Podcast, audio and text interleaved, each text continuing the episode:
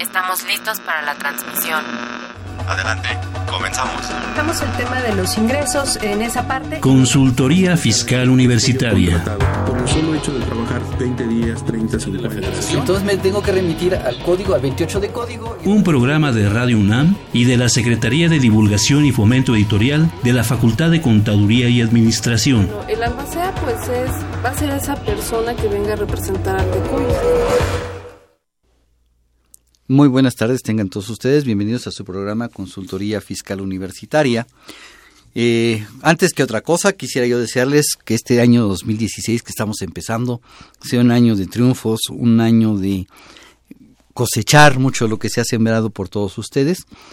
Y yo creo que es el comentario no nada más de un servidor, sino también de los otros eh, conductores de este programa, que déjenme presentarles a nuestro invitado de hoy pero yo no sé si es invitado o el invitado soy yo. Este, los saluda su amigo Salvador Rotter y nuestro invitado del día de hoy es el doctor Carlos Alberto Burguá Toledo. Carlos, muchas gracias por estar con nosotros el día de hoy. Pues al contrario, gracias por la invitación. Aunque me gustaría comentar para todos los que nos escuchan que en realidad esta serie de programas que tendremos, pues será en conjunto de los cuatro. Los cuatro estaremos durante el mes de enero. Así es, como equipo, desde luego, recordemos que la UNAM somos uno mismo entonces, eh, pues nos estaremos turnando el micrófono solo para efectos de cortes y cosas así, pero pues desde luego con todo gusto lo haremos a nuestro público que nos escucha. Y pues me sumo, Salvador, robando un poquito la palabra, por las felicitaciones a todos los que nos oyen y también, ¿por qué no? A los que no nos oyen, que poco a poco se nos empiecen a hacer fan. Y hoy que es día de rosca, pues nada más no hacernos rosca con el trabajo. Claro. Es un ratito nada más, pero desearles lo mejor, que este año siga siendo pues desde luego eh, motivo de oportunidades para seguir creciendo, para seguir desarrollándonos. Cada reto día a día hay un problema, siempre lo va a haber, y es lo que despierta en nosotros eh, pues la posibilidad de seguir creciendo. Así es.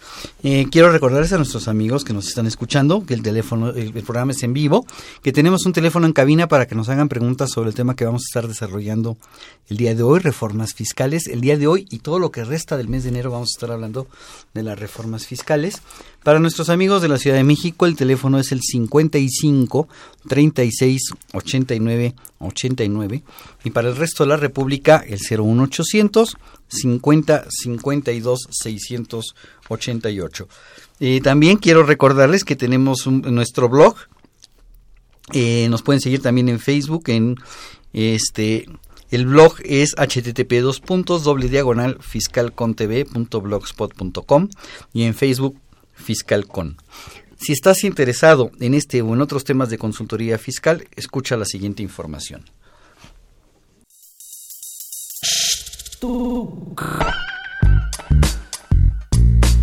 Si estás interesado en este y otros temas de consultoría fiscal universitaria, escúchanos ingresando a la página www.radionam.unam.mx. Busca la sección de programación y elige la opción AM. Ubica el programa Consultoría Fiscal Universitaria. Presiona doble clic. Al hacerlo, accedes a nuestro contenido oprimiendo el botón de reproducción. Esta información la podrás escuchar desde tu tablet, iPad, PC o celular.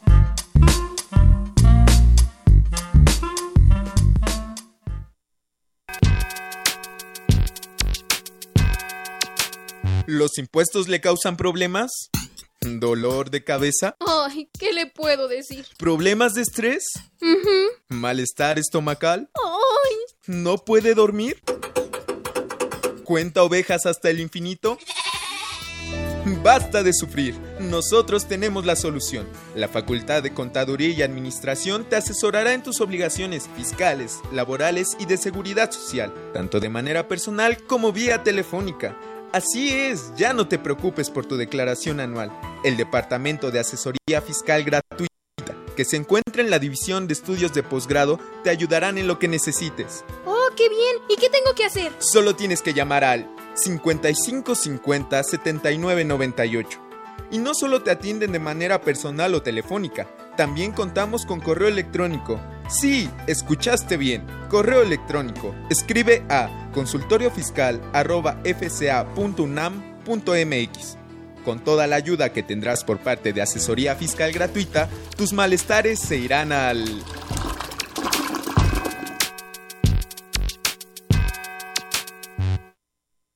empecemos nuestro tema de, reformas fiscales. Eh, Carlos, la pregunta obligada. ¿Hubo reformas fiscales para este año 2016? Pues eh, bueno, sí, sí se dio desde luego un decreto, se publica como tal, se existen algunos cambios en la ley del ISR, ley de IEPS, en código fiscal. Creo yo, para ser un poquito exactos, que yo lo diría como que son ajustes o se afinó un poco lo que ya existía. Hubo cambios pocos estructurales o de fondo, en la mayoría fueron cambios de forma. Eh, por cuanto al código fiscal, yo podría decir prácticamente que todos fueron cambios de forma. En ISR sí hubo algunos cambios de fondo, principalmente por los reclamos en deducciones personales, pero pues la reforma principalmente, la principal, pues ya está en 2014 en su desarrollo y su desdoblamiento. Ahí es donde empezaron a generarse algunos ajustes, que desde luego pues, la exigencia se hizo notar, políticas públicas dieron pauta de ello, pero como tal pues ya se tiene listo. Entonces pues ahí es como tenemos este, este decreto, ¿no? Como la posibilidad de, de dar este seguimiento afinándose un poco las ideas. Así es, pero entonces sí hubo una reforma. Publicada, sí. Publicada, sí. Así es. Si alguien me pregunta, ¿hubo decretos? Sí, sí lo sí pueden decretos. Sí se publicó. Sí. Y lo tenemos ahí, constante y sonante. Así es. Eh, quiero darle la bienvenida a alguien que ustedes conocen muy bien. Y nos eh, da mucho gusto verla el día de hoy aquí en el programa. Eh, también nos acompaña, como ya lo habíamos comentado, vamos a estar nosotros durante el mes de enero, la licenciada en Contaduría especialista fiscal Susana Mireles Arreola. Susana, gracias por estar con nosotros el día de hoy. No, al contrario, pues muchas gracias, es un placer estar ahora de invitada. sí, ya comentábamos que los invitados vamos a ser todos y los conductores nos vamos a ir turnando. Ajá, claro que sí. Pero bien, eh, le preguntaba yo a Carlos Susana si hubo reforma fiscal y nos comentaba que sí, sí hubo reforma fiscal. Eh, esta reforma fiscal que hubo, sin entrar todavía al detalle, eh, va a ser, eh, le va a dar más fuerza a la autoridad para poder cobrar, para hacer auditorías, van a cambiar las auditorías. Bueno, de hecho hay, incluso hay una parte de la reforma que no propiamente está en las leyes, que está en las reglas de resolución miscelánea.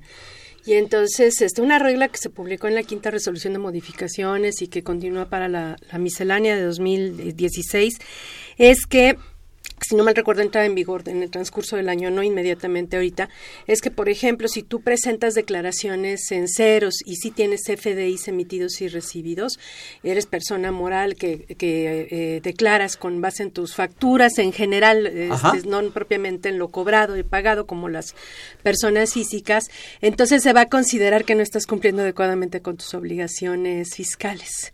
Y, este, y en todo caso vas a tener que aclarar por qué no estás este, declarando, vamos, este, eh, con pago, demás, ¿no? O, qué es lo que está eh, sucediendo en ese caso.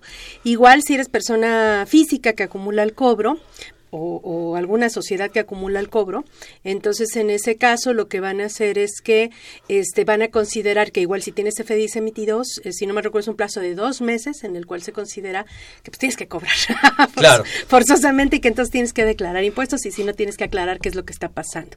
Esa es una y la otra es que si compartes domicilio fiscal este, si vas a, si vas a inscribirte al RFC y vas a compartir un domicilio fiscal con otra persona física o moral, es decir, estás en el, mismo, lugar, vas a tener que aclarar qué situación, qué relaciones eh, mantienes con las personas que compartes el domicilio, si es accionista o que, eh, si en caso de que sea una persona moral o qué tipo de relación este, tienes con esa persona. Entonces, desde luego que sí vamos a estar más fiscalizados, está la parte ya de las revisiones electrónicas, el, ya el envío, la entrada en vigor totalmente de la contabilidad para todos. La contabilidad electrónica entra para todos y eso no es una reforma. eso no es una reforma, pero, o sea, aparentemente no es una reforma, pero vamos, ya todos vamos a estar ahí. Entonces, obviamente, a lo mejor la reforma en materia de revisiones, pues no es tanto, pero lo que pasa es que se va, ya va a entrar en vigor, o sea, ya, ya va a entrar de lleno, ya va a estar instrumentándose de lleno en este 2016. La reforma del 2014 se, instrumenta, digamos, de manera integral en el 2016 y vamos a sentir sus efectos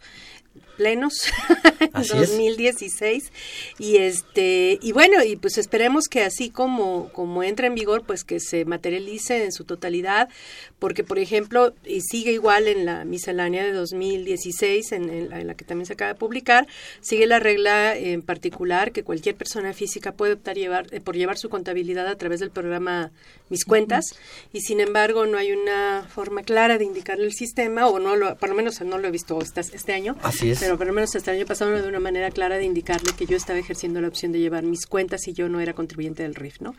Entonces, ese tipo de situaciones que aparentemente eh, no cambian las leyes, pero cambian las reglas, entra de lleno la reforma, o sea, ya se va a instrumentar plenamente, pues básicamente va a ser, van a ser los cambios que vamos a vivir en este año. Además de algo muy, muy importante, que es el, eh, también vienen reglas y que no nos ha quedado, este, no, no lo hemos vivido, pero ya en estos primeros días vamos a empezar a ver sus efectos, que es la certificación de documentos digitales por este, proveedores de servicios de certificación, que van a empezar este, con la, van a ser, eh, de entrada se planea que se certifique la contabilidad, eh, los, o sea, los envíos de balanzas y catálogos de cuentas, este, la DIOT, lo que era la DIOT, que es la primera con la que se va a arrancar en este año, Ajá. y este, no recuerdo, la Multijeps creo que también es otra, Así son como es. tres o cuatro documentos que de La, entrada... la- la de los notarios. Ajá, es la del Declaranot, que ya de entrada se van a estar certificando, así como certificamos las facturas, este, que se las mandamos a un proveedor de servicios de certificación para que nos las timbre. Es lo mismo que estamos, vamos a hacer ya, este, con todos los documentos que acabo de mencionar, que son los primeros de una lista que no sabemos hasta dónde vaya a llegar, porque realmente, pues vuelvo a lo mismo, todo esto está en reglas de resolución miscelánea, son reglas que se dieron a conocer el año pasado, pero que no quedaba claro a qué se refería no fue sino hasta el final del año y no en el diario oficial de la federación, sino propiamente en el portal de la página del SAT que tienes que navegarle ahí para ver dónde está todo, porque no nos dicen cuál es el tipo de cambio del día, pero no nos dicen todo lo nuevo que han, han, este, es. publicado en la página del SAT, cuando pues, el tipo de cambio lo podemos conseguir de múltiples formas. Este, y sin embargo, pues muchas de las cosas que nos van a afectar ya día con día de manera real, pues vienen en la página del SAT. Así Están es. publicados en Internet. Así es. De hecho, Vamos. aquí me gustaría comentar algo porque como bien lo dice Susi, es un punto importante. Y yo creo que, es, digo, que todo el mundo lo vi que eh, comenta ella atinadamente para lo que es la resolución miscelánea, que ahora los contribuyentes, en el momento que estén emitiendo CFDIs, finalmente van a poder ser motivo de alguna manera de un llamado, yo lo podría nombrar Sí, así, de que esa es la cobranza este, persuasiva. Muchas veces poco- pasa desapercibido, la pueden ustedes ver, si a los que nos escuchan en la página del SAT. Una cosa es la cobranza coactiva, la que conocemos como el procedimiento de ejecución, y otra es la persuasiva, la que se da por llamadas telefónicas, la que se da por un documento que ven y mira y platicamos de tus números, y es propiamente en esa lógica. Se está viendo una actividad económica, es un negocio en marcha que no está representando o reflejando propiamente el pago del impuesto conforme a lo que está sucediendo en otro tipo de documentos y ese es el punto con el cual se viene a afinar lo que es la cobranza persuasiva. Esto en algún momento lo quiso observar la Prodecon. Sin embargo, la administración de recaudación le hizo notar que no, que era una invitación como tal. Parece que el punto quedó de lado, pero sí hay 10, 10 puntos ahí observados por Prodecon. Otro punto importante que ahorita comentar Susana es en cuanto a los domicilios. Si estoy en el mismo, eh, yo creo que quizás haya gente que pregunte, bueno, ¿y por qué? Bueno, quizás no es el que se lo pregunta, pero es bien sabido que despachos de profesionistas, contadores, abogados, ah, les gusta ponerse como domicilio de sus clientes. Y en extremo cuando no se hace de manera adecuada, resulta que si la oficina se compone por varios privados, el privado A le ponen que es una domicilio, el privado B es otro. Total que hasta el cuarto de servicio es otro. En plazas comerciales lo han hecho. El SAD ha identificado que hasta los baños llegan a ser números de domicilios donde por ahí también pudiera estar pasando algo. Y en el extremo que me comentaron en Mazatlán, las oficinas están divididas dentro de un mismo piso por Durex. Y cuando el auditor pisó el Durex del otro lado fue motivo de una eh, queja ante el Ministerio Público. Entonces yo sé que quien nos escucha, pues esto puede sonarle como leyenda urbana o como algo que no existe. Sí existe. Por eso es que yo creo que más allá de ser motivo de queja, me parece atinado y de seguridad para ambos. Ok, pero ahí vendría una pregunta que empiezan a surgir de, de- de este tipo de detalles, ¿no? esta regla aplica solo para todos aquellos contribuyentes que se den de alta y de aquí en adelante. Es como está redactada. O para, o para todas aquellas empresas que ya estaban, voy a poner un ejemplo, Desde resulta un antes. despacho de contadores, un despacho de abogados, que sus clientes están en su propia oficina. Y estaban antes de que existiera esta Y regla. que están, es, es- y es que digo, ahí realmente también hay casos que sí lo amerita. El caso que acabas de plantear es absolutamente lógico. A veces este, presta servicios de manera conjunta, aliados, pero Así es. realmente estamos hablando de dos actividades totalmente diferentes, que se pueden separar perfectamente, ¿no? Ajá. Entonces, en ese caso, este, bueno, pues ahí, este, obviamente habrá que probar eh, la necesidad de eso. Ahora, aquí el, el tema también son los domicilios virtuales, ¿no? Las oficinas virtuales, virtuales. que ese es otro otro asunto, ¿no? Que tú vas y rentas, eh, pagas un servicio más que un arrendamiento es un servicio porque tú pagas el servicio de oficina Y te contestan que, con el ajá, pero y también es una realidad que la verdad es que cada vez mayor número de personas trabajan este en forma independiente, como lo llaman eh, freelance, que no es Hacen el- el home office, Ajá, hacen- pero para no tener su oficina en su casa, rentan una oficina virtual. Pero esa no es una realidad, ¿estás de acuerdo? Estoy de acuerdo. Es una cuestión práctica. Yo creo que lo que aquí podemos ver es esto. Contestando la pregunta de retroactividad, es básico como lo siguiente. Este, ¿Debe aplicar o no para antes? La respuesta está en el segundo párrafo del artículo 6 del Código Fiscal. Dice que las normas de causación y de procedimiento son distintas. En el caso de las normas de causación son irretroactivas, solamente ceñidas al año en el que fueron vigentes o el Ajá. tiempo que les duró. Y las de procedimiento pueden ser retroactivas, porque dice el código, aun las que se expidan con posterioridad. Así es. Para responder la pregunta, y para todo lo que nos escuchan, es este tema de resolución miscelánea es una norma de procedimiento. Por lo tanto, aplicable aún para el pasado, dicho por el artículo 6, segundo párrafo del Código Fiscal. Sea que quizás en la mente de alguien que nos escuche dijera, es que es retroactivo porque el 14 dice que se prohíbe en perjuicio de persona alguna. Y la pregunta surgiría entonces, a ver, que nos manden a llamar para aclarar, ¿eh? Porque no se está Sí, no, prejuzgando. no está- No se está no te están prejuzgando. Para aclarar por qué estamos en el mismo, ¿qué perjuicio causa? Ninguno. Ninguno. Dice Juan Gabriel, te di la oportunidad de que recapacitaras, ¿no? Ajá. Entonces te di tu derecho de audiencia, no te estoy causando ningún agravio, Ajá. por eso es que no hay problema de retroactividad. Ajá. Pero sí, eh, bueno, como está redactada es para inscripción, ¿no? O sea, es, es como está redactada. Ajá, que sí, pueden claro. cambiarla en cualquier momento, sí. sí. Pero, Pero ahorita así está como está, es para la inscripción, es como está redactada Al ahorita. momento que yo inscriba ¿no? a una persona, en ese momento, si está en un domicilio donde ya está otro contribuyente, tendrá que aclararse. Así es. Y, y digo, y no quiere decir que los vayan a perseguir necesariamente por eso. Digo, hay casos como los que se plantearon, perfectamente claros. Y digo, yo creo que ahí el problema va a ser a lo mejor el caso de las oficinas virtuales, ¿no? Así es. Este, porque efectivamente incluso las empresas cada vez contratan menos gente, muchas veces no las contratan y los mandan a que trabajen en su casa, pues la idea para desvirtuar la existencia de la relación la laboral. así es. Y entonces, este, pues la gente eh, sí trabaja en, en su casa Es o trabaja en forma aclarar. independiente, no nada más para una, sino más para más personas. De hecho, les platico que un amigo mío, auditor del IRS en los Estados Unidos, cuenta que la falta de presupuesto que acaba de confirmarnos en diciembre el comisionado del IRS produjo que todos ellos se fueran a trabajar a casa, porque tampoco el IRS tiene presupuesto. Ajá. También pasa en Estados Unidos. También pasa en Bueno, Estados pasa Y en el SAT que mucha gente, o en el IMSS, que mucha gente está contratada por honorarios. Y ¿no? de hecho, ellos van a hacer sus auditorías y regresan a su casa a seguir la auditoría. Cuando ya el contribuyente requiere la atención, entonces ya se citan en oficinas de gobierno. Pero vamos, es algo normal. Como bien lo comenta Susi, el chiste nada más es aclarar.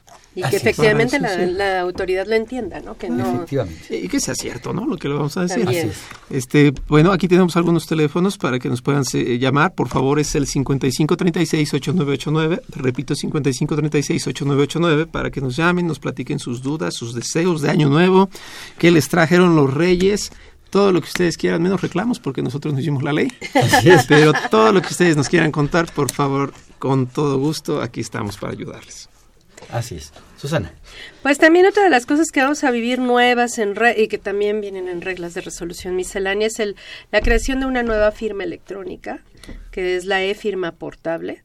En este caso, esta e-firma portable, yo supongo que la crearon por el supongo, este, por lo que pasó en las devoluciones de impuestos el ejercicio anterior, que pues hubo personas que no, eh, que hicieron mal uso de los datos de otras personas, tramitaron sus solicitudes de devolución y cuando los titulares reales de estas firmas electrónicas fueron al SAT a tramitar, bueno, me hicieron, trataban de, de tramitar su devolución vía internet, pues resulta que el SAT ya les había devuelto, ¿no? Y entonces este ahí se generó un problema enorme y bueno, eh, yo creo que para darle mayor seguridad entonces crearon esta firma y esta firma nada más va a estar eh, vigente por 60 segundos.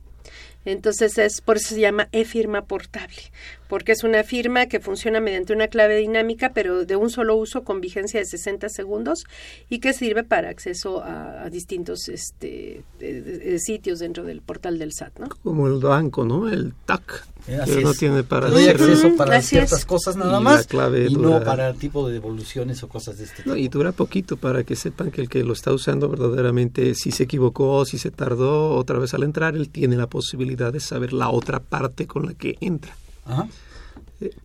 Sí, eso, el tema de devoluciones fue Escandaloso. Leyendas de terror, ¿eh? Sí, Que por cierto, hablando de devoluciones, sin salirme mucho del tema, eh, por ahí se dijo que abiertamente el SAD había dicho que no había devoluciones para los que tuvieran problemas con proveedores, que no fueran localizados y todo eso. La Corte emitió un criterio en noviembre diciendo que eso no se puede, que la devolución debe darse. Efectivamente. Efectivamente. Pero bien, otro tema que comentó Susana y que me- yo quisiera profundizar un poquito en él es el tema de los contribuyentes que emiten comprobantes y presentan la declaración en ceros. Eh, esto se va a referir exclusivamente a personas morales, pero no todas las personas morales, porque sabemos que las sociedades civiles, por ejemplo. No, sí acumulan para cobro. algo- Sí, sí, pero hace algunas aclaraciones. así es. O sea, Hace una separación, puntualizar es, si yo soy una sociedad mercantil y emito una factura, mi pago provisional se determina con base en mis ingresos obtenidos. Al momento de obtener, al, al momento de emitir una factura ya es causal en los términos del 17 de renta de acumulación del ingreso. Así es. Por lo tanto, yo tengo obligación de efectuar un pago provisional sobre esa factura. Lo que me está diciendo la autoridad es, no se vale que me presentes declaraciones en ceros Yo aquí tengo tu CFDI. yo aquí tengo tus comprobantes emitidos. ¿Cómo que la declaración está en ceros? La ley es clara, ¿no? Sí, ahí bueno, puede existir la declaración en cero si no tuvieras coeficiente de utilidad, pero aún así tienes que capturar los ingresos, Ingresos. y en todo caso poner el coeficiente de utilidad cero. Exacto. Este que sería o te puedes tener este sí puedes tener coeficiente, pero eh, puedes tener ingresos y tienes pérdidas de años. Tienes pérdidas de ejercicios anteriores. anteriores. Aquí lo que está buscando la autoridad es no cruzar el monto pagado, sino cruzar el monto de los el ingreso, ingresos así declarados. es, así es. Uno solo, uno solo se hace harakiri, Así es. Al momento de emitir el comprobante, tú ya estás diciendo tengo que efectuar pago provisional de impuestos. salvo que fuera sociedad civil. salvo que fuera sociedad civil que tendría que sería al cobro. Entonces la autoridad me está diciendo, no, a ver, espérame, no me engañes. O sea, por donde le muevas. Así es. O sea, lo emitiste, pagas. Lo emitiste, paga. Y si dices, no, has pag- no me han pagado, esa no es la regla de ¿Cuáles ley. van a ser las consecuencias? ¿Qué dice la regla en cuanto a las consecuencias? Te van a dar una, este, ¿cómo se llama? Un, una opinión negativa en el cumplimiento de las obligaciones fiscales. Y entonces tú vas a tener que presentar un caso de aclaración cuando no estés de acuerdo con esa situación. con esa situación. ¿Por qué presentaste declaración sin ingresos si emitiste comprobantes fiscales? A las personas físicas y a las sociedades civiles, ¿qué va a suceder? Este, Este, les dejan que, eh, bueno, les, da, les dan exactamente lo mismo, nada más que ahí, eh, les decir, no recuerdo, les dan un plazo de dos meses, o sea, teóricamente en dos meses, emitiendo comprobantes tienes que cobrar, ¿no? O sea, eh, no puedes, tendrías que estar cobrando, por lo menos ahorita, lo de hace dos meses. Si tú dices, oye, es que de plano no me han pagado, que digo, es una situación real, este, pues hay que aclararlo. Y en todo caso, ya que una vez que metes la solicitud, de, la, la aclaración, este, una vez que, y que estén, eh, la acepten, pues entonces tú ya vas a quedar con tu opinión de cumplimiento Claro. correcto. Carlos, ¿cuál sería tu, tu consejo aquí? A ver, quiero poner el, el- el caso. Resulta que yo soy persona física, emití un comprobante, vamos a hablar de arrendamiento. Mi inquilino no me pagó la renta, ya pasaron dos, tres meses. Me espero que la autoridad me emita una opinión de cumplimiento negativa o me adelanto y, y hago la aclaración de que no me han pagado. Bueno, Por poner un ejemplo, ¿no? Claro. Yo creo que va de la mano. Este, un profesor me decía, el derecho es lógico, nunca ilógico, y en cierta forma es cierto. Eh, si yo soy un arrendador y no me pagan en dos meses, dudo que en dos meses esté tranquilamente esperando el pago. Claro. Yo ya estaré haciendo algo, ya estaré yendo a proceder, ya estaré yendo a presión y todo lo demás. Dentro de estas presiones y para quienes nos escuchen es importante tener constancia, ya sea que le haya mandado correo, ya sea que le haya mandado una carta, ya sea que le haya dejado una nota, porque pues, no creo yo que fuera tan eh, recomendable estar buscando al SAT. Si el SAT me busca, le entrego todo aquello que yo he utilizado en esos dos meses por los cuales no me han pagado y con eso él estará tranquilo. O sea, de alguna manera entiendo que este es un acto como todo administrativo que por naturaleza es unilateral. Surge de allá. Si yo voy, estoy ejerciendo un derecho de petición que obliga a una respuesta y como que hasta me lo pudieran malentender, ¿no? Claro. ¿Para qué no? Así es, ¿para qué, O sea, iniciar- ¿para qué a- inicias a- la maquinaria? Exacto, ¿Qué, ¿para qué- qué qué echar a andar buscas la de mí? máquina? Sí, o Así sea, es. no, dejo que él llegue, ah, sabes que sí, mira, si tú me ayudas, con gusto, y si no, pues te aviso. Ajá. Así de sencillo, pero la lógica, insisto, ningún arrendador, ningún empresario, nadie va a dejar que pase el tiempo sin que le paguen. Sin por lo menos haber mandado un correo, sin haber hecho una llamada, sin haber mandado una comunicación, y eso es más que suficiente. Que vuelves al, al- al- a, lo, a lo básico, ¿no? Que es realmente regresar a lo básico en este caso, ¿no? Efectivamente. Efectivamente. Eh, que, que- así como esto es lógico, y como bien lo comenta Susi, así es el domicilio y todo lo que estamos platicando. Si yo estoy en el mismo domicilio que la empresa, porque una es la que importa y otra es la que comercializa, así lo platico y está. Pero no va a ser tan lógico si yo soy el contador y resulta que puse aquí el domicilio de mi empresa, mi cliente, pues me va a decir, ese no es. Ahora, puede ser que yo sea un freelancer y como tal yo requiera de una presencia corporativa. Ah, eso es muy distinto que el domicilio virtual. Así es. Por eso es que hay que tenerlo con mucho, mucho cuidadito para que no, este, en pocas palabras, la verdad solita se devela. Sí, Así que no hay problema. La verdad solita. Y todo va a ser por aclaraciones, inclusive la inscripción en el RFC, donde precisamente tú dices que, este, que compartes domicilio con A, B o C, también es a través de las solicitudes de declaración, todo es a través de la página del SAT. Que yo insisto aquí, el, el tema es que eh, lo que hace más falta, porque y, y en esa medida este, se resolverían muchas cosas, pues que las personas, eh, que haya una eh, eh, campaña del uso del Internet, porque realmente la verdad es que hoy por hoy seguimos eh, iguales. La verdad es que la gran mayoría de las personas dependen del contador o dependen de un tercero para que les ayude a resolver sus problemas de facturación, de acceder al, al portal, etcétera. Entonces, pues eso no se crea así como por generación espontánea, ¿no? Entonces, Claro. se dan situaciones como lo de las devoluciones, ¿no? Que les das todos tus datos a un tercero porque dependes tecnológicamente de ese tercero. Tecnológica Este, y, y- y técnicamente, ¿no? Así Porque es. además el contador y el abogado son los que conocen las disposiciones y los procedimientos. Pero yo creo que el Internet es tan amigable que cualquiera que entre lo puede usar. Tan amigable es que un niño de 6 años sabe mejor usar un celular que un adulto. Sí. Entonces, a lo que voy es que... no, no- los adultos no van a Pero hay Que algunos no adultos quieran, que no quieran. es déjame decirte, distinto. déjame decirte, exacto, tú lo acabas de decir, que no quieran es distinto. Tengo una clienta a la que le mando un saludo porque luego nos escucha, 82, 83 años tiene la señora. Eh, eh, me, me cae eh, súper bien la mujer porque cada vez que necesito verla me dice, con todo usted ponga la hora, el día, yo no tengo problema. Y un día le hablo y le digo, señora, nos podemos ver porque necesitamos ver sus pagos de impuestos. Nos vemos tal día y tal hora y me dice, contador, le acaba de atinar. Ese día no, porque ese día estoy tomando clases de internet. Excelente. Dije, wow, la felicité, le dije, "Mar- mi- ma- maravilla, o sea, qué Claro. bueno que una persona a su edad esté buscando actualizarse y entender esta tecnología. Ah, sí. Es que la gente no quiere cuando es fiscal, pero no fuera WhatsApp, Amazon y todo eso, porque sí le entiende, ¿no? Eso sí le ¿A entiende. poco no le va a entender para entrar a su banca electrónica? Así O es, sea, por Dios, se puede. Es lo que nos lleva a ser un país que progrese o que no progrese. así es. ¿Les parece si vamos a una pausa y regresamos? Claro. Claro.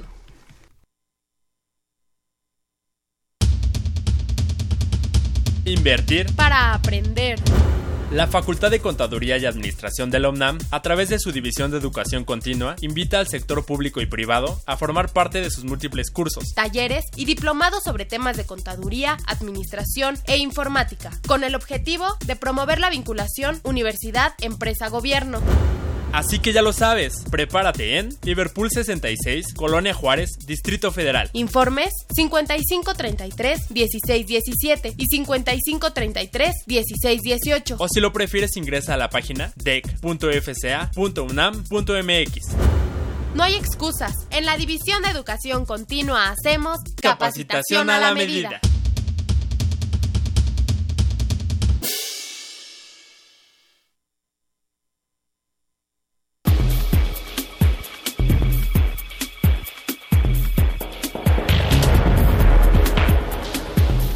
Esta nueva edición, la 633, Consultorio Fiscal, como siempre, presenta interesantes artículos de corte jurídico, laboral, contable financiero y fiscal. En este ejemplar, José Silvestre Méndez se pregunta, ¿qué esperar en materia económica para 2016-2018 en México? Mauricio Hernández López examina la viabilidad de la fiscalización electrónica a partir del uso del buzón tributario en México. Deducciones casi imposibles. Mauricio Hernández López analiza algunas de ellas que por sus requisitos los contribuyentes no pueden cumplir. Diego Sarmiento Álvarez hace la comparación entre el régimen único simplificado de Perú y el régimen de incorporación fiscal mexicano. Estos y otros temas de gran interés se presentan en el número 633 de Consultorio Fiscal.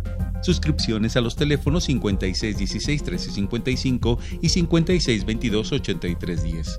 O también a través de la tienda electrónica publishing.fca.unam.mx.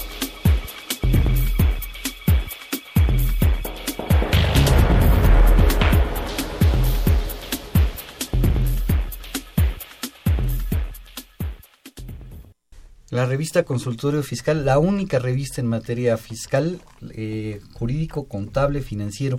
Vamos a regalar 15 ejemplares de esta revista número 633 a las primeras 15 personas que nos llamen y nos hagan una pregunta sobre el tema que estamos tratando. ¿Les parece? No les vamos a hacer pregunta. Queremos que nos llamen y nos hagan alguna pregunta sobre el tema que estamos tratando. La revista está muy interesante. Trae un artículo del maestro José Silvestre Méndez, que esperar en materia económica del 2016 hasta el 2018 en México. Eh, la fiscalización por uso del buzón tributario de Mauricio Hernández y deducciones casi imposibles de Josué Miguel Guerrero. Muy interesante este ejemplar. Vamos a regalar algunas de estos ejemplares. De, eh, ya tenemos algunas llamadas. Este, eh, que nos pregunta Rafael García que desde dónde comenzarán las revisiones de las declaraciones este o sea, hacia atrás, ¿no? Ajá, revisarán declaraciones de fechas anteriores, las, las de revisiones electrónicas. Pues mi respuesta es sí, por lo que decía, es norma de procedimiento. Así es. Entonces puede ser retroactiva, dado que la revisión en sí misma no causa agravios, sino eh, no es un acto de molestia en pocas palabras. Ajá.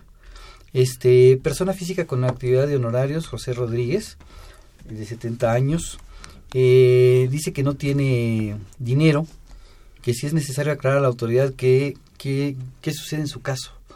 El señor no tiene dinero, pues, pues, emitió algún recibo de honorarios, pues, este, no declaró porque pues no había no había recursos para declarar. Pues, o sea, que se ponga las pilas, ¿no? Así es. Que poquito a poquito, salvo lo que opine Susi. Pues, yo creo que la declaración hay que presentarla. Claro. No, pues no hay más. La declaración no hay que presentarla. No lo exime, el no tener recursos no exime de la obligación de presentar la declaración. Hay un dicho. No, y de pagar. Y de pagar, claro. Dicen que negocio que no da para impuestos no es negocio. Exacto. Me, me imagino que no es tanta la carga fiscal, o no solo la carga fiscal, sino que quizás él pudo haber tenido alguna contingencia que le desequilibra La lo economía, que es lo normal, alguna urgencia, eh, alguna necesidad, algún olvido, algún exceso, un pago en exceso, pues nada más cuestión de que se administre y otra vez sale adelante. Sí, pero la autoridad sí me pudiera reclamar el día de mañana que emitió un comprobante, dos, y van dos, tres meses y sigo declarando sin, Sin eh, pago de persona impuestos. física de honorarios, sin pago de impuestos, pues este, como que... Hay que pagar, porque la basura pasa todos los días, mal o bien pasa. Así es. El agua sale de la llave todos los días, entonces pues hay que Efectivamente, yo lo que ¿no? le sugeriría es que cuando reciba un, eh, reciba un pago, independientemente de que seguramente le retuvieron impuestos a la renta e IVA, pues que el IVA lo, separe, sí, es, es, es- es persona física con actividad de honorarios, que separe un po- el, el resto del IVA y que separe una cantidad de dinero para impuestos sobre la renta y los tenga guardados, que no toque ese dinero. que se anticipe la petición del SAT, Así que ahorita es. sigue siendo espontáneo Así es. y ha requerido, Ya causa además una multa. puede sobrevenir, sí. Así es. Eh, bueno, ajá, sí, sí. Aquí también hay un tema en este año y que yo creo que va a quedar pendiente de resolver. O sea, va a ver, vamos a ver cómo va a resolverse en la práctica, que es la entrada en vigor ya ahora sí del pago del IEPS y del IVA por las personas. No me referiría a los de honorarios, sino para las personas físicas del régimen de incorporación fiscal. que para empezar ahí falta pues mucha cultura sobre el cálculo particularmente del IEPS y porque todo tiene como base el sistema mis cuentas y si el sistema mis cuentas está muy básico pues no va a dar el ancho para el cálculo de los impuestos que se van a tener que pagar y podemos tener este tipo de situaciones, ¿no? Que además el sistema Mis Cuentas, dicho de paso, eh, cuando tiene realizas actividades por las que no cobraste el IVA porque fue público en general en el régimen de incorporación fiscal. Pero ahorita ya no opera eso, ¿no? a partir del primero de enero, de 2016, ya no aplica eso. Así es. Porque ya para el 2016 en las operaciones con el público en general o sea, hasta el año 2000, bueno, y ahí hay todo un tema, ¿no? Desde 2014 se supone que, o sea, les crearon el decreto, la parte, digamos, del ISR para el RIF, este, pero nunca se acordaron del IVA y del IEPS, ¿no? Así es. Y además el IEPS por primera vez lo, lo abrieron o bueno, por primera vez, pero sí lo, generalizaron en operaciones al comercio, ya no nada más en el productor o importador, ¿no? que se el fue IEPS, en algunos productos. Entonces, este llega 2014 y bueno, crean en un decreto de diciembre, del 26 de diciembre de 2013, un decreto donde en 2014 no se pagaba IVA y IEPS en operaciones con el público en general, siempre y cuando no lo cobraras y siempre y cuando, decía, no lo trasladaras y siempre, este, y bueno, y en ese caso pues no se pagaba, nada más se pagaba el, IVA y el IEPS de las operaciones en las cuales sí te solicitaban este comprobante, ¿no? con requisitos fiscales. No, bueno, eso era para 2015, Para 2014. Para 2015 iba a entrar en vigor un porcentaje para eh, las operaciones con el público en general. Así es este y se iba a pagar digamos con un, en un 10%. Ah, este, 8, 10 el 90 el 90% de descuento para el primer año, ¿no? Ajá, digo, eh, perdón, sí el, el 100% el primer año, y 90, para el segundo, 80 el tercero. Y se supone que iba a entrar en vigor en 2016, eh, 2015, perdón, y este pero ahí ya la condición no era que no lo cobraras. Entonces, teóricamente así como estaba el decreto, tenías que reetiquetar todo a partir de 2015 y agregarle el IVA a todos los, los productos por ¿Por qué? Porque si la condición sea que no lo cobrabas en 2014 y, y, para que no pagaras este el IVA y el IEPS, este, decías, bueno, oiga, yo quiero factura. Ah, pues lo va a tener que cobrar el IVA y lo va a tener que cobrar el IEPS. aquí sí lo cobrabas, pero no lo desglosabas a partir del no, 2015. Es que, ajá, bueno, ajá, pero luego... Pero este, pagas un porcentaje No, pero en 2015 no entra en vigor todavía. No, porque tenía un 100%. Ajá, así por eso. Entonces, este propiamente en 2015 no entra en vigor, pues tenía que haber empezado a cobrar. Y en 2016 ya entra en vigor, pero el problema, pues el gran problema es el IEPS, es el cálculo del IEPS. ¿Por qué? Porque hay muchos productos, sobre todo en las tienditas. Este, chocolates. Pues chocolates, papitas, los que tú quieras este los coolers, toda la comida chatarra. los coolers etc. bueno o sea hay unos que sí causan también hay cerveza que esa no están los cigarros que esa no pero están este algunas algunas cosas que sí algunas cosas, que, no.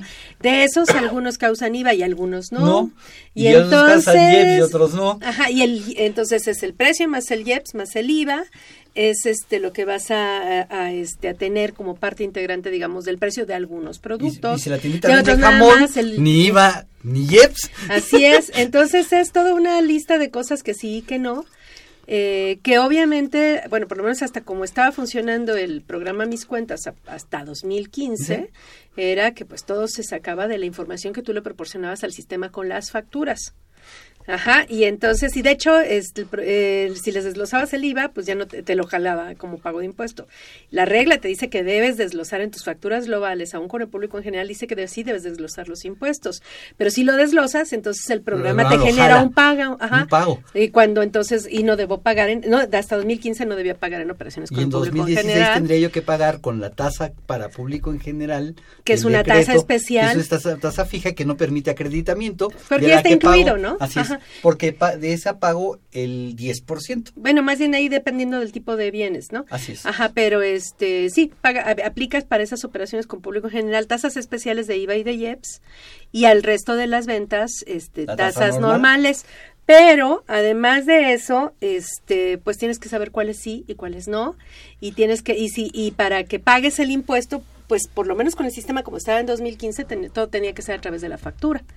Entonces tendrías que llevar un control de inventarios y decir cuántas papitas, cuántos kilos de jamón, cuántos kilos de queso, cuáles sí, cuáles no.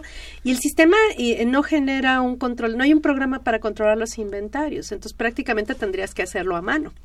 Y este y tendrías que hacer todas esas facturas y a ver cuáles sí, cuáles no. Entonces, pues, prácticamente tendrías que ser un especialista en IEPS. En IEPS, claro. Eh, pa- y en. IVA para poder este Saber cuáles sí, calcular cuáles no. y calcular y eh, determinar correctamente tus impuestos. Eso ya entra en vigor Entonces, el primero de enero de 2016. 2016. Entonces, y no hay y no este- no puedes llevar otro sistema porque el único que estás obligado a llevar y puedes llevar porque este sería el de mis cuentas y por lo menos hasta el 2015 el programa Mis cuentas no te daba mayor cosa que lo que acabo de mencionar y entonces pues así está la situación. Bueno, este tipo de contribuyentes podrán llevar una contabilidad de excelencia. Deben que llevarla, con esto los Pues, están una, una contabilidad en Excel, ¿no? Para hacerla una contabilidad de Excel. Pero entonces Es que- ya dices que ya tienen que aprender a usar Excel, Excel, no nada más el claro, internet. nada más por eso, no nada más internet, hay que tienen que aprender a usar internet, Ese sí es Excel, ese sí es más técnico. tiendita, el de la, La tiendita. tiendita. ajá. Lo que pasa es que hay una variedad de productos, aguas mineralizadas, todo lo que son. Si yo compro un Gatorade, si yo compro lo que sea, pues si es tiene IVA, si no tiene IVA, si compras tiene un IEPS, si no tiene si IEPS, no, es- si no tiene nada o tiene los dos. Y si compro varias cosas en uno solo. Y bueno, estamos pensando también por lo de las tiendas de conveniencia, que todavía ya se defienden un poco más, pero. Bueno, ahí, las tienen todo, ahí tienen todo una asesoría a atrás, través de la Pero la de la Don franquicia. Benito y el que está ahí en la esquina. La Lupita. La Lupita, pues ellos no. Y luego que ponen al sobrino a atender, o sea, vamos, no es fácil. Y son los que no tienen este pues capacidad de ah, bueno, claro, tienen a la Prodecon y demás, pero pues tienen que defenderse porque son los que van a, van a agarrar indefensos, ¿no? Tendría que hacerse algo un poco más práctico porque, como bien dice Susi, es un régimen que empieza por ISR olvidándose completamente de IEPS y del IVA. De ahí deriva y lo empiezan decreto. a acarrear, pero es una bola de nieve que la solución de un problema que no lo resuelve se hace parte del Sí, problema. bueno, el diseño inicial estuvo incompleto. Y el Sí. problema es que se ha ido parchando. Lo Digo, corrigieron todo el año decreto, pasado, claro. este, lo corrigieron primero con el primer decreto y dijeron, bueno, no hay problema, este, están, no se paga el IVA, el IEPS, ¿no? Ajá. Después Pareja. hubo otro decreto Decreto. que, este, que a Que de cuentas parcharon sí. con otro decreto diciendo todavía no, están en su, este, en este segundo año todavía no. Hasta y entonces ahora ya lo pusieron en la ley de ingresos de la federación. O sea, eh, no, no fue suficiente estar parchando y, y este, improvisando, sino ahora ya quedó en la ley de ingresos de la federación. Y ahí está, y está ahí tal cual como estaba en el decreto del 10 de septiembre de 2014, Ajá. que es lo que iba a entrar en vigor en 2015, que se detuvo. Y pues bueno, entonces supongo, supongo y habría que verlo, digo, a lo mejor sí se resolvió en los sistemas, porque a final de cuentas termina siendo un programa, un problema de sistemas, ¿no? De hecho, es un problema, como tú bien lo comentas, porque la ley de ingresos de la Federación, de alguna manera repetido, ha sido ya desde el sexenio de Fox, señala cuatro principios para lo que es toda reforma o todo cambio. Y ahí mismo señala que uno de esos cuatro puntos es que sea el cálculo sencillo y asequible, la economía de las contribuciones, y no está siendo el caso para ellos, porque se les complica. O sea, definitivamente vuelvo a insistir, el tema de una tienda de Don Benito, Ajá. que me conoce desde chico, ¿no? Cuando iba a jugar fútbol. Y que la atiende indistintamente en diversos horarios, ahora un niño, ahora el sobrino o algo así. Vamos, no se tiene y no se puede tener tanta detalle porque no es la infraestructura. O sea, sí está complejo ahí, pero o sea, ellos solos se fueron cerrando el paso, me refiero, ellos solos, este, pues los servidores tributarios, ¿no? Claro, O sea, sí, sí, sí entiendo el fin, pero no se está logrando, pues. claro. Jorge Flores nos pregunta que si está el RIF obligado a hacer el trámite del buzón tributario. ¿Qué opina? Teóricamente todos tenemos el buzón tributario, ¿no? Por Así es. default, ajá. Por el hecho de ser contribuyente, todos los contribuyentes tienen buzón tributario. Todos, todos. Todos. Un crédito proveniente de España, Alfonso Castañeda.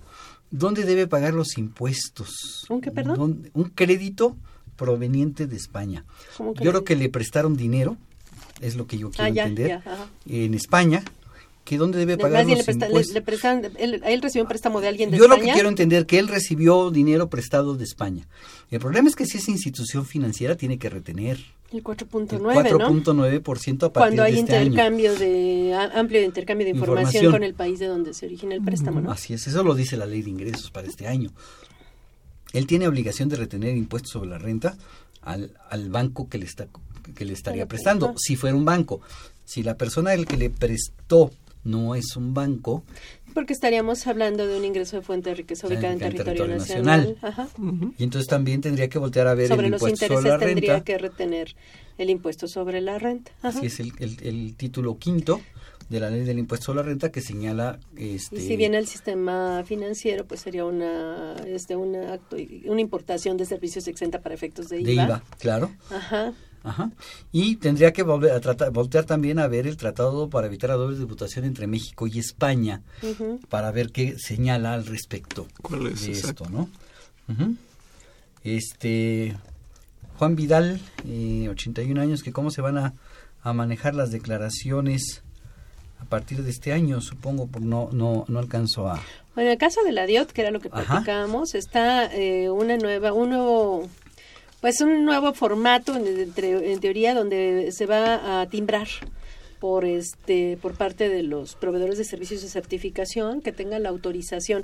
O sea los que ya los que ya timbraban facturas las, Ahora van a los timbrar las certificadores van a timbrar entre otras la DIOT entre la contabilidad y otros documentos que ¿A nos van a ir a dar cuándo, a- Susana? pues es que en realidad este este es una un capítulo de la resolución miscelánea de 2000 ca- eh, de 2015 Ajá. este estuvo vigente desde el primer momento de 2015 pero decían que no entraba en vigor hasta que no se publicara el anexo 21 de la resolución miscelánea el anexo 21 se publicó en la última parte del año, en- si no me recuerdo, en el último trimestre o cuatrimestre del año, no recuerdo exactamente bien cuándo, pero se publicó durante el, durante el 2015, pero ese anexo 21 no decía qué documentos se iban a certificar, traía únicamente, eh, digamos, los, las especificaciones técnicas para la para la certificación de los documentos, el estándar informático para la certificación de los documentos, pero no decía exactamente cómo se iban a, qué documentos eran los que Que se se iban a a timbrar, certificar, así ajá, timbrar.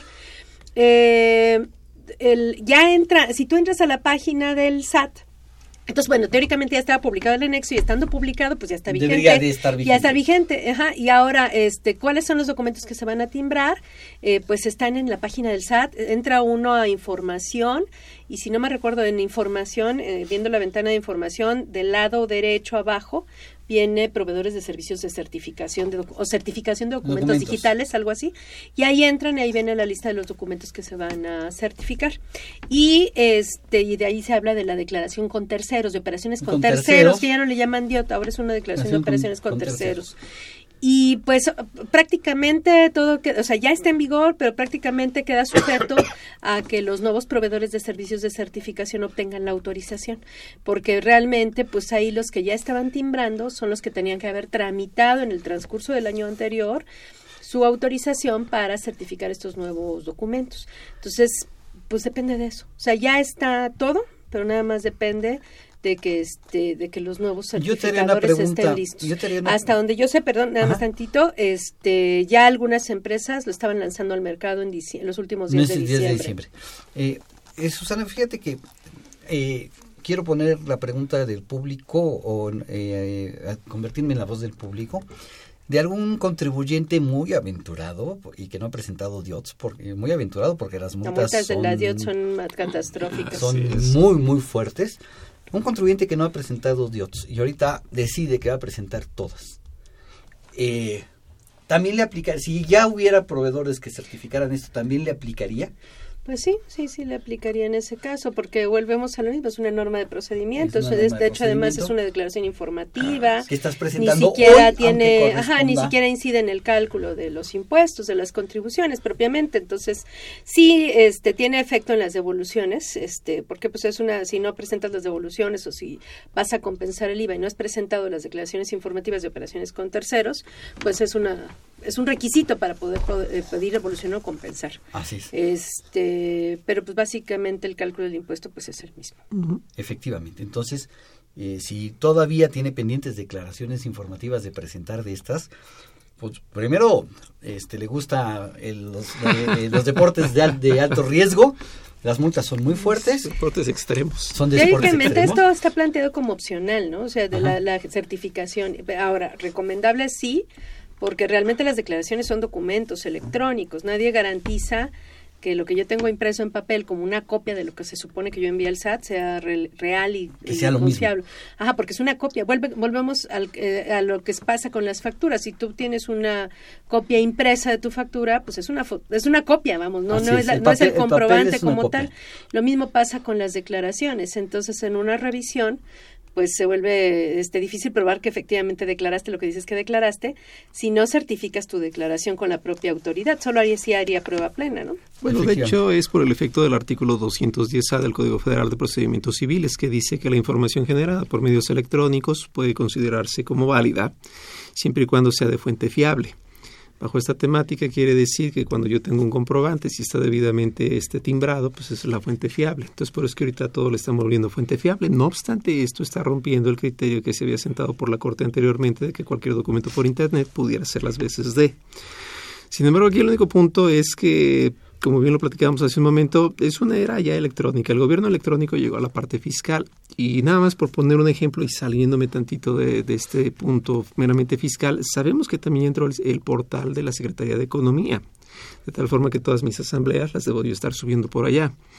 Decreto de dividendos lo tengo que subir también. Todo lo, todo lo que pase por asambleas lo tengo que subir al portal de... Claro, es vigente solo por 30 días. Si uno entra a la página de la Secretaría de Economía, te dice que solo te muestra los 30 anteriores, pero eso no implica que antes no lo haya hecho. Eso entró en vigor el año pasado. El año pasado, junio, del año pasado. Junio, julio. Así es. Entonces, este, a lo que voy es que simplemente para todos los que nos escuchan estemos muy atentos de todos estos medios electrónicos. Es otro llamado precisamente para familiarizarse. Bueno, de hecho, la Secretaría de Economía ha estado como un protagonista ahí silencioso de todo esto pero ahí está, eh, desde, desde el principio con la, la norma oficial, la norma oficial mexicana 51, 151, si no mal recuerdo, que era para la certificación de documentos, el, de documentos mercantiles, de documentos electrónicos, eh, contratos y demás, y también ahí hay una lista de proveedores de servicios de certificación eh, autorizados por la Secretaría de Economía para contra todos los documentos mercantiles, no necesariamente facturas únicamente como es lo que opera en materia fiscal.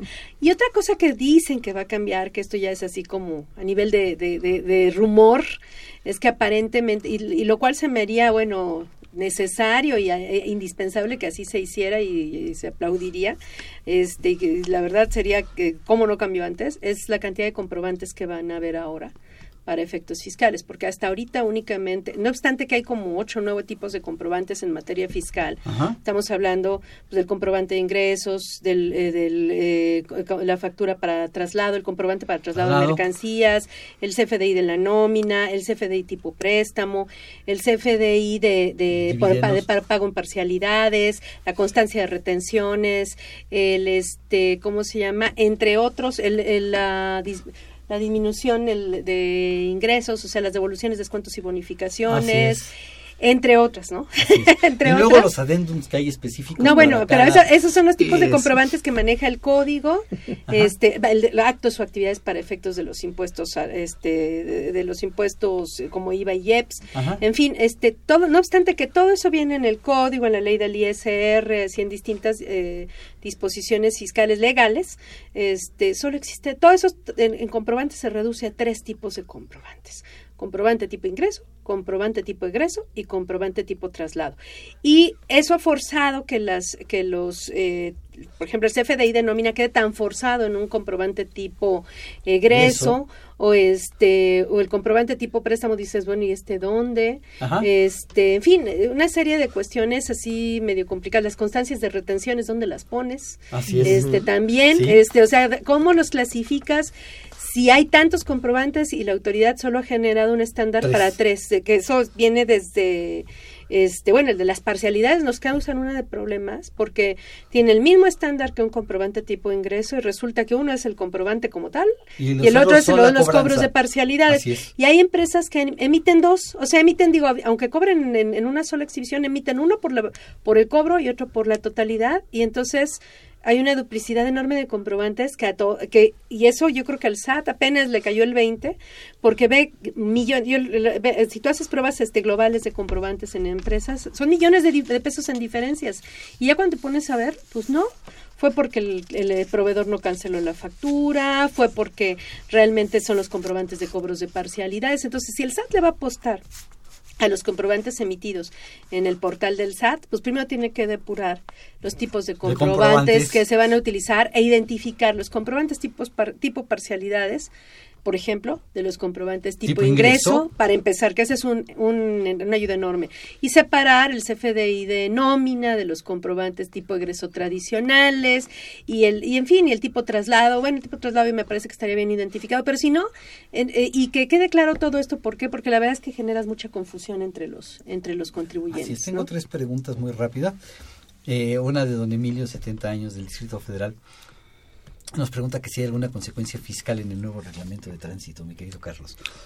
Pues eh, fiscal, que te podría decir simple y sencillamente que las multas tarde o temprano pues, se convierten en un motivo de cobro que puede hacerse exigible, exigible pero, como, como, crédito fiscal pero no serán deducibles para la persona que los paga. No, no, y además es todo un tema lo que es el nuevo reglamento, trae muchos aristas este, y ya nos estaríamos desviando, pero para efectos fiscales, pues no. No. Hilaria Aguirre, del Distrito Federal, este, nos hace una pregunta que me temo que no vamos a poder contestar ahorita, porque nos llevaría, nos quedan tres minutos de programa y nos llevaría muchísimo, y, yo creo que es motivo de, no de uno, sino de varios programas. ¿Qué debe presentar para su declaración del 2016? Híjole, Vamos a tener programas al respecto, ¿no? Persona física. claro. Vamos a tener programas específicos para eso en el mes de, finales de marzo y principios de abril estaremos platicando el tema. Pero es muchísima la información que debe darle al contador este para efectos de su declaración anual. Eh, Miguel Ángel Córdoba, eh, del Distrito Federal, ¿cuál fue el cambio que se hizo en deducciones personales, Susana? Este se va, bueno, primero había un error enorme ahí porque el último párrafo del artículo 151 decía que todas las deducciones personales excepto donativos este y, e incluyendo además algo que no era una deducción personal, que era lo del artículo 185, que era lo de los estímulos fiscales para el ahorro, que todo eso quedaba topado a cinco salarios, a cuatro salarios mínimos o el 10% de los ingresos acumulables, lo que resultara menor. Pero obviamente ya había una serie de inconsistencias porque la fracción quinta por sí misma tenía un límite de cinco salarios mínimos, el 185 por sí mismo tenía un límite de 152 mil pesos. Entonces finalmente lo corrigieron, eh, ya el límite queda, queda fuera de este límite el caso de los estímulos fiscales para el ahorro del artículo 185, esos se quedan con sus 152 mil pesos de límite. Y en el caso de eh, todas las deducciones personales del artículo 151, excepto donativos y excepto los de los fracción quinta, que son planes, eh, que son otros planes, personales para el ahorro, todos se quedan al 10% de los ingresos o 15% de, este, no, eh, digo, cuatro, cinco salarios mínimos, o el 15% de los ingresos acumulables. Y una aclaración nada más que hacen que en caso de que mis gastos médicos sean porque tengo una discapacidad, ah, entonces no entran en este límite, pero vamos a tener programas a futuro que nos permitan detallar ese tema. Y pues nada más que no entra en vigor lo del código del dictamen fiscal, ¿no? Que también quedaba ahí Así es. Susana, muchísimas gracias por acompañarnos el día de hoy. No, al contrario, muchas gracias. Carlos, muchas gracias. Ah, al contrario, muchas gracias. Eh, los invitamos a que nos sintonicen en este, eh, en este programa la siguiente semana para seguir platicando de temas de reformas fiscales. Esta fue la producción de Radio UNAM en los controles técnicos Socorro Montes, en la producción por parte de la Secretaría de Divulgación y Fomento Editorial de la Facultad de Contaduría y Administración, Nezahualcóyotl Celeste Rojas, Fernanda Martínez y Alma Villegas. La Facultad de Contaduría y Administración agradece a los invitados de este programa quienes participan de forma honoraria. La opinión expresada por ellos durante la transmisión del mismo refleja únicamente su postura personal y no precisamente la de la institución. Muchísimas gracias, buen provecho y nos escuchamos la semana que entra. Hasta la próxima, se despide su amigo Salvador Rotter.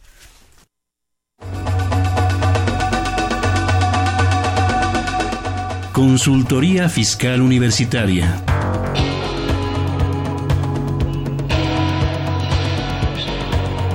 Un programa de Radio UNAM y de la Secretaría de Divulgación y Fomento Editorial de la Facultad de Contaduría y Administración.